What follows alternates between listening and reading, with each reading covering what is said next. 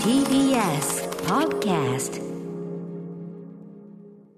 時刻は6時30分になりました3月8日月曜日 TBS ラジオキーステーションにお送りしているカルチャーキュレーションプログラム「アフターシックスジャンクションはい、えー、パーソナリティは私、ライムスター歌丸、本日は所属事務所、スタープレイヤーズからリモート出演です。そして、」月曜パートナー TBS アナウンサー熊崎和人ですさてここからは一流キュレーターから厳選された情報を伺っていくカルチャートークのコーナーです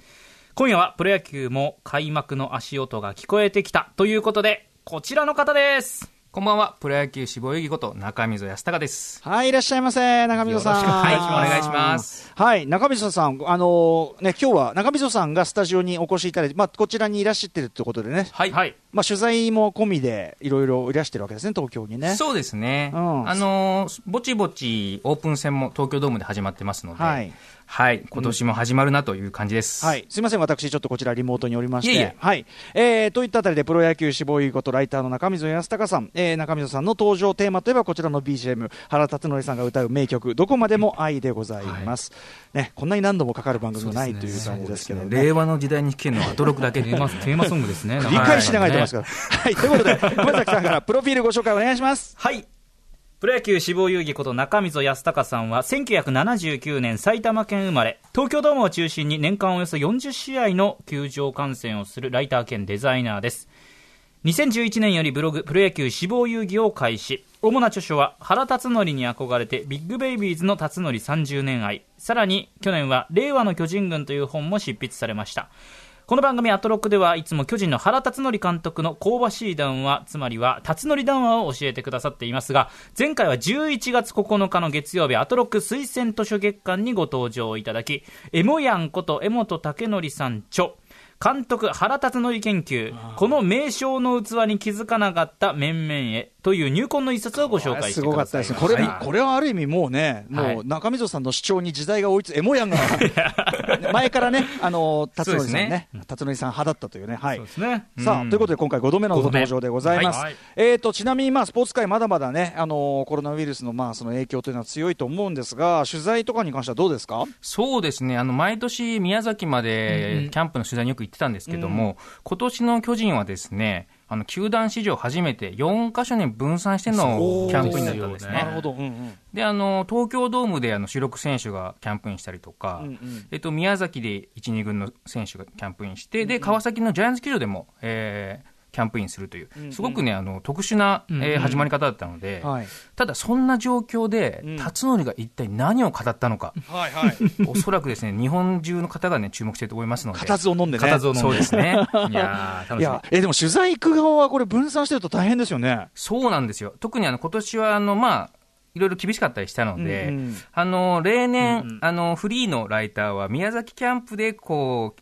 インタビューを取るっていうのうがんこれだったんですけども、ええ今年はそれができなかったので、本当にこう、こう、辰徳のコメントからキャンプをこう、ん読むみたいな、透かし見るというか。そうですね。そうか果たしてそれが正しいのかわかんないんですけども。いやでもなでもやっぱ中溝さんのおかげでうんニュース見てて、やっぱおっていうかその例えば長嶋さんがねあのああそうですれのねねあの、うん激励にいらっしゃったっていう時あーのそうやっぱですね横の辰徳の表情っていうのがどうかっていうのもやっぱずっと見ちゃいますもんあー。そうですまね。あ、常にそういう時も見るに値する顔をしてるんですよ。いやーそうなんですよね。ちゃんと期待を裏切らないっていうところありますそね。うですね。遠目なんだけど、辰徳が何を言ってるのかなんか分かっちゃうみたい な。どうなってんだっていう。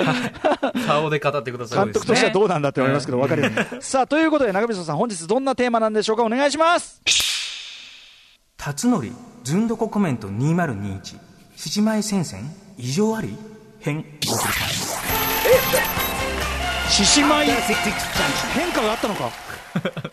ここからはカルチャートーク。今夜のゲストは、巨人の原辰徳監督をこよなく愛する、プロ野球志望遊戯ことライターの中溝康隆さんです。プロ野球の開幕も足音が聞こえてきたということでご登場いただきました。改めましてよろしくお願いいたします。はい、よろしくお願いします。さて、今回のテーマは、辰徳ずんどこコメント2021、獅子舞戦線異常あり編と銘打っていただきましたけど、獅子舞といえばね、あのー、辰徳の顔芸があるというそう伝ですね統芸能的と、毎年中恒水例さのん、ねはい、教えていただきましたけど、それに何か変化があったのかということで言ってみましょう。辰徳、えー、談話2021ず、あ、ずんどこ談話、第、え1弾、1つ目は、今年からバトンタッチだ。なんと獅子舞、まあ、改めてね、あの、はい辰徳さんにとっての、辰徳さんって誰だよ。あの、原辰徳監督にとっての、あの、獅子舞というのが何だったかというところですね、まずはね。そうですね。あの、毎年ですね、はい沖縄でキャンプインする際にですね、あの、獅子舞に辰のが噛まれることによって、あの、春の到来をみんなが感じたという。これ、まずもうこの出だしから本当は疑問を持った方がいいんですけどね、なんだそれっていうなのんかがちもうょっみと。皆さんご存知のみたいな感じえで、え僕らそもうですこうね中溝さんに言われて、あの定着しちゃってますけどね。ぜひですね、皆さんも、辰徳獅子舞でね、検索していただきます と、えあの、まあ、暗いニュースも吹き飛ぶ、辰徳の顔芸の数々が見れますので、表情が豊か。おーすごいですよね、もうなんか、危機としてやってますよね。そうですね。うんで、まあ、これが毎年の恒例だったわけです、これ、ちなみにいつ頃からやってるんですか、獅子舞そうでですね、あの、第二次政権が始まってからやってますので、うんうんあの、もう10年近くやってたんですよ逆に言えば、これ、その辰徳監督以前は別にやってないんですか、獅子舞は。そうですね、あの、辰徳文化ですね。これいわゆる辰徳文化軍の文化じなゃんなかくて、あたかも辰巨人軍伝統のみたいな感じになってますけど、そうなんですね。野吉信さんの時とか、吉信さんやったりしいてや、吉信さんは笑顔で会してましたね。あだから、 じゃあ本当に辰徳、辰徳辰さんの徳芸なんですね。そうなんですで、まあ、お家芸ですよ。そのね、原辰徳監督、まだ監督としても現役なのに、バトンタッチしちゃったんですかそうなんです。今年はですね、はいあの、沖縄にもですね、あの、いろいろこう、グループ別にこう、入ったので、うんうんまず最初に元木ヘッドコーチがうん、獅子舞に噛まれたりした画像が出たんですけど、ええはいやっぱり巨人ファンの間では、なんか違う よねと。うんうんうんなんかまだ恥を感じてしまうねっていう感じうだん。ったんです元け木さんをど。もってしても。そうなんです。んそこで、辰徳が、えー2月中旬に、えー沖縄入りしまして、はいうんついに来たぞと。うんはいただ、あの、報道陣の方が、お願いしますと頼んだんですけど、はいあ、あ獅子舞お願いしますと。はいうん。ダメ、やらないよと。えおう辰徳からこう NG が来たと。えそこで、なんと辰徳が、じゃあ、今年は岡本和真選手をこう指名したんですね。ほうほう。あの、岡本選手は、えっと、4番を打ってまして、うんえっと、昨年はホームランと打点の2冠王。素晴らしいわ。いわゆる一つの 2, 代目若大将として、うんうん今こう売れされている選手なんですけども、えなんとですね、辰徳がこの重役をですね、えうん岡本選手にこうやらせたと。そこで、今年からバトンタッチだと。いやー、これはなかなかすごいことじゃないですか。これはですね、歴史的なね、あの、出来事でですね、うんうんあの去年はですね、辰徳も噛まれつつ、キャプテン坂本選手も、そうでしたはいハ噛マまりれままし。したた。そうでしたね。で、あの、この番組でも、はいあの、まあ、さこれから坂本選手の時代だよっていええう辰徳の意思表明じゃないかとうんはい話したんですけど、はいそこからの若い岡本選手の指名、うんで、もはや自分は噛まれていない。そうなんです。ただ、あの、岡本選手にね、かました時に、はい。後ろに辰徳がいまして、はい。もっと気持ちいい顔して、と。あの、やっぱ 顔、顔指導入ってそうなんですようん同じだ 笑顔でアドバイスを送送りつつも、はい。写真を見るとですね、特ええにトースポさんの、はいえー写真なんですけども、後ろでしっかり自分が顔芸をかましているあっていの、う。毎年の顔、そうですね。毎年の獅子舞の時の顔、どっちかというと、噛まれてないのにやってますもんやねって。ますそうなんですよ。あの、これ岡本選手ももちろんしっかりやってるんですけども、はいええやっぱりこう場を持ってくのは辰徳と。ちょっとやっぱ年季の違いを感じますようねん。岡本選手も初めてにしてはこう頑張ってるなって感じしますそけうど、です辰ね徳さんと比べるとやっぱなり。んですかね、この抜けの良さというか。何なんだろなんかこう若手選手を上げてるようで、ええ自分が上がってくっていう。あの、やらして、逆にあの、格 格の違いを見せつけちゃってるとこもありますよね。そうで噛すねまれなくてもこっち見ちゃいますもんね。これができるのはですね、アントニオ猪木と原辰徳だけって言われてるんで。 なるほど。そうなん前ですよ情のふりをした、実は俺が俺がという。実はまだ俺は終わってないよとうん。うん。だからこれは今年はですね、本当に長く語り継がれる獅子舞になったんじゃないかなとうん思うんいますね。ねはい。来年どうなるんだろう。ごとにかくでもその、まあ、岡本さんは頑張って顔作ってますけど、ご満悦のまあ決め顔のその辰徳と、それ以外の周囲の人々の困惑顔、そうですもうね。これもね、例年のやっぱ感じですから、あーそうですねだからここから先、岡本さんがね、ちょっと今年の写真見て、こうどう奮起するのかと。そうなんです。辰徳がですね、3年契約で一応最終年ってことになってますのえで、えええ果たしてこれがラスト獅子舞になるのあかあ、、確かに。それともまだ来年があるのか、うんうん。獅子舞戦線、ぜひ注目してください。ありがとうございます。はい楽しみだな。いや、でも結構ビッグな動きがありビましたね、ッこグれニはュね。ースですね、これね。そうですね、今年のキャンプで一番のニュースでしたね。 はいみみんんなな何何ををそ見れてでどうなんだっていう気がしますけど。さあ、それでは、辰徳2021ずんどこ談話、2つ目は毎日2ミリぐらい成長してるんじゃないか水を得た魚のごとく野球に取り組んでいるね毎日2ミリぐらい成長しているんじゃないか、これ、どなたこと言ってるんですかこれはですね、あの、ドラフト5位ルーキーのうん秋広選手、はい。えーなんとですね、これまでの日本人最高身長がですね、はい馬場翔平選手だったんです馬よ。場翔平ってのはつまり、つまりジャイアント馬場ですね、後のジャイアントバーさん、はい。はいこの選手がですね、ついに馬場さんに並ぶ大きさで入団してきたとうん、いうことでですね、まあ、スポーツ報知の一面もですね、かなりもう連日、秋広選手飾るという、うんうんううんんかなりですね、特別な状況ですね。こはい。れはやっぱ熊崎君から見ても、やっぱ、しかもそうなんですよ、これ、高卒ルーキーのしかも野手で、なかなか一軍でとか、この時期練習試合とかオープン戦とかで出るって、ほぼもう正直言ってないと言ってもひん過言ではないぐらいなんですけうど、んしかもドラフト5位で入って、今、確ジかにャイアンツのう、んあのジャイアンツの中心、ま、話題の中心にいるって、うんうんここの時点ですごいですよね。そうですね、うんうんあのもし巨人で高卒新人の開幕スタメンとなれば、なんとあの王貞治さん以来62年ぶりと、そいや、本当それぐらいいないですよ。なるそほどうですよね。そりゃすごいわ、はいはい、で、その秋広選手に対して言ったのが、先ほどの辰野談話ですか。そうですね、ちょっと先走っちゃったんですけども、うんえっと、まああの、いまだにこう身長が伸びてるんじゃないか説がありまして、うんうんあの辰徳はそれをもう事前にですね、うんレントゲンで見ると、まだ伸びる余地があるらしいんだなと、うんうん、予言していたと、レントゲンで見るとっレて、ントゲンでわかるんなでんすかかその発言には若干信憑性ちょっとありますけども、 と思ってたんですけども、ええ実際に測りましたら、なんと2メートル2センチにええー伸びてました。 2, 2センチ伸びちゃった、そうなんです。このですね、わずか2センチの違いに気づいてしまう辰徳。うん、これですね、違いの分かる男ですよね。確かに、まあそうですね。計2メートル2あるんだ。ねえそうなんです。だからまだまだ伸びていると。うん、おそらくですね、昨日もですね、日本ハム戦でですね、あの、2安打を放いちや、まし本当すごて、いんですよね。これはですね、巨人の高卒ルーキーでは93年の松井選手以来と、うん、あ本当出てくる名前が大物ばっかりですもん結構レね。ジェンドクラスなんですよね。レジェンド依頼級の感じだ、うんうん、へえそうですね。ぜ、ひですね、今年一番の注目選手なんですけども、うん、えっと、スポーツ報知のですね、あの、名物コーナー、えークイズ G っていうコーナーがありまして、えっと、毎日一つずつ選手の、こう、疑問のですね、クイズにして、記事にしてるんですけども、はいなんとですね、早くも秋広選手が登場してまして、ええちょっとね、紹介しますとですね、はいえー宿舎のベッドで横になると、どうしても足がはみ出てしまう。でしょうねそうですよね。どうやってこの問題を解決解決しているのか。1番、斜めになり、ベッドの対角線を使う。2番、仕方なく床で寝る。3番、段ボールで突き出している。っていうね、これはですね、なんと、答えは1番です。ほう斜めなはい。斜めになり、ベッドの対角線を使うって、まあ、それはそうだろうって感じなんですけど。はい。いや大変ですねもういやね本当ね、ちょっと。そうですね。うんででももままだだ伸伸びびててるるのね、クイズ G に登場するのが、まあ、岡本選手であったりとか、はいまあ、坂本選手であったりとか、スターですね。そうですね、ここにドラフト5位ルーキーが出ること自体が、もうすごいなと。異例なんですねはい。うんうんまあ、という注目の秋広選手に対して辰徳は毎日2ミリぐらい成長してるんじゃないか水を得た魚のごとく野球に取り組んでなんかさ動物じゃねえんだからっていうかなんか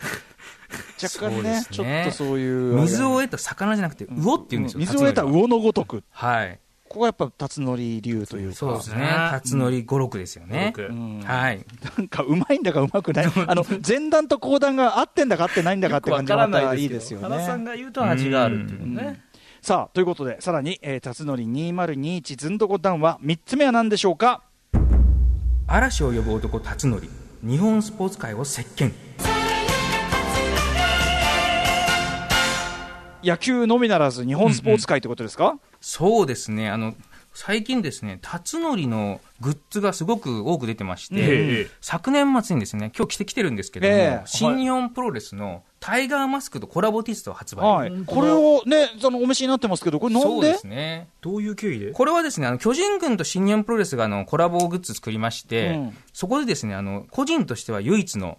原辰徳とタイガーマスク。タイガーマスク選手がですね、巨人ファンでして、あそうなんだあの虎のそうですね虎の虎のくせに確かに過去にですね、キャンプにこう訪問しましてですね、タイガーマスク、タイガーマスクを辰徳が被るっていううん儀式も結構今まで有名でして、うんその流れでこうコラボになったんですけどうんもはい、さすがにですね、なかなかこうパンチがあるデザインになってまして、うん似顔というかねそうなんですよ。グータッチの辰徳とタイガーっていうはい。しかもディスタンス取ってんのかなこれねちゃんとそうですねそれぞれがねなかなかこう、お前さんこれ着る勇気あるの かいみたいなね、問われてるようなデザインですね。切り場所を選ぶ感じはね、確かに。でも似てる匂いをそうですね、ねちゃんと雰囲ね。気ありますね、うんさすがにですね、このデザインはあの全サイズまだ売れ残っていますので、皆さんぜ ひ。さすがに、、はいいってや、確かに着こなせるかどうかっていうのはね、ありますそうよですねう。んで、さらにですね、サッカー界でもですねサ、ッはいサッカーそうなんです。J リーグのヴィッセル神戸。はい、えっと、こちらのね、ルーキー、桜井辰徳選手が入団しまして、ええはいこの辰徳っていう漢字も、完全に同じだまさに原辰徳の辰徳なんですよう。んうんえで、理由がですね、あの、日刊スポーツが報じてまして、うんうんなんと生まれる前から辰徳と決まってたと。ほえほうほうそしてですね、あの、まあ、うんうん桜井選手はまあ、サッカーを選んでるんですけども、ううんあのー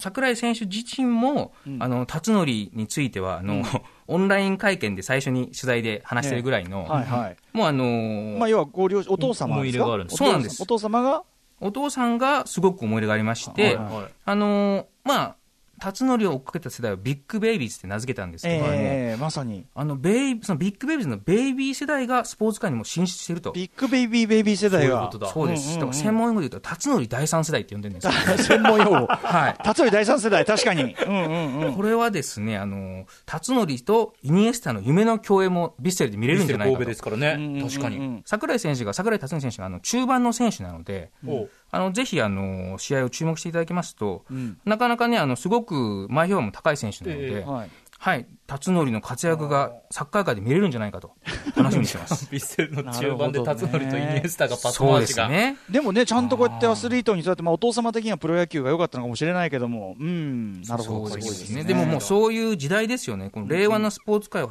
明るく照らすのは辰徳じゃないかと。まあ、すでに遺伝子はね、こうやって来てるわけそうですでよ来すてるわけね。すねはいうん一方ね、巨人の話で言うと、これちょっと辰徳から離れますけど、あの桑田真澄さんがコーチに、そうですよね。マットの父こと桑田さついにん。今やね、そのマットのお父さんというかね、マットさんそうのですそねういうあれですけど、うんこの桑田さんもですね、はい2006年の対談時にですね、ちょっとまあ一悶着ありまして、うんうんまあしばらく巨人復帰はないんじゃないかと言われている中での、年明けにですね、もう、コーチの人事も決まってんじゃないかって言われる中の電光石火の復帰だったので、はいはいまあ巨人ファンのみならず野球ファンがちょっと驚いたっていう案件でして、はい、そうですね。で、あの、まあ、これも、原辰徳がうん桑田真澄を呼んだんだ、なぜかっていう理由でですね、はいもう、年明けからもう野球不安がこう、議論が巻き起こってしまうみたいおうおうおうおなう感じだったんですけども、あの、まあ、ルーキー時代から桑田さんと原さん、辰徳っていうのはですね、まあ、結構ですね、まあ、桑田さんっていうのが生意気なコメントでも売りだったのうで、んうんうんまあ、あの、辰徳でしたらどうなのかなっていうファンも心配したんですね。えまあでももう年を重ねてですね、まあはい全てを受け入れ、呼び戻したと。えうんほうなんかこの大河ドラマ感にですね、はいもうちょっとやられちゃいましなたね。るほどね、だってうんキャラクターとしてはもう正反対も正反対っていうか、そうですね会話とか成り立つのかな っていどうう、感じなんだろうかなんかこうもうロジカルモンスターの桑田さんとですうんね、はいはいそのイメージですなんかこう、とりあえずグータッチの 辰徳と感情豊かなというどう噛み合うんだって感じなんですけども、うん意外と、あの、キャンプ見てると、こはいう桑田理論を辰徳がこう、じゃあ好きにお前さんやってみろよとうんうんいう感じで、なんか、すごく新しい風が吹いてるなっていう感じはしますよえーねあ。そうやっぱそこはやっぱあの原さんもやっぱりちょっと一回り大きくなってと、うん、やっぱりこう、もう今年63歳になりますからね。ですよねそうですよね。 63にしてこのギラついたこの顔ができるんだからやっぱりそうです美味しいね。まあ、あの、もう、顔芸は引退したのかって思われたんですけども、ええキャンプの散歩でですうんうね、んあの、海岸沿いで、あの、やっぱりリクエストに応えて、ええ顔芸を連発してるっていう。もうそれはもう周知なんですねもうね顔芸はねもうねそうですいね。のやっぱりこれがないと、やっぱ巨人のキャンプ報道は始まらないっていうのもあるので、ここからスタまあートですねねまあ、この段階だはといそれほど話題もないっていう問題もありますけどそうですねね。シーズンイン今年は本当に桑田コーチと秋広選手と、まあ、辰徳っていう、この3本柱だったんじゃないかうんいなやーって感でじもがしますね。ちょっとね秋広さんすごいですねちょっとた注目しようこれやっぱりそうですんね。本当にそうですね球場で見ると、やっぱり一目で見てもん明らかに大きいので、はいあの皆さんもぜひ球場で見てほしい選手だなと思いますね。うん実物をというか。はいといったあたりで、えー、中水さん、あっという間にお時間来てしまいました。ははいい、中水さん、お知らせことなどありますか。はい、えっ、とですね、5月にですね、新潮新書から、えー、プロ野球選手最後の1年を書いた、現役引退という本が発売予定になってます。んこちらがですね、あの、今日いろいろ話したんですけど、至って真面目な内容になってまして、はいあの、まあ、 ON 世代から、はいえーとまあ、長嶋一茂、はいさらに佐田岡庄司さんまで、うんまあ、本当にいろいろな選手の現はい役最後の1年を書いた本ですね。でもそれ面白いっていうかすごい素晴らしい視点ですねそれね、うんそうですね意外と皆さん面白そう全盛期は覚えてるんですけど、うんうんうん最後の1年ってどうだったんだろうっていうのを覚えてないのでしかもそのそうこですねこでもう終わりにしようっていうふうに至るまでのうん何かがあるわけですもんね、そうですねあ決断とかのねバリバリで辞めた方もいれば、ええ本当ボロボロになるまで続けた方もいて、うんうんなんかこう自分たちのこう仕事に対する、うん自分はどうなんだろうって書きながらいろいろ考えちゃうみたいな内容だったので、うんうんうんぜひ皆さんもこう自分に当てはめてはい楽しんでいただければいいかなと。面白そう、はい、改めてこれ、えっと、いつ出るんですかそうですね5月に発売予定ですね。なるほどじゃあちょっとまたそのご本の話もぜひ伺わせてください、ははいいはいえーということで本日はここまでのゲストプロ野球志望優衣ことライターの中溝康隆さんでしたありがとうございましたありがとうございました。した After Six Junction.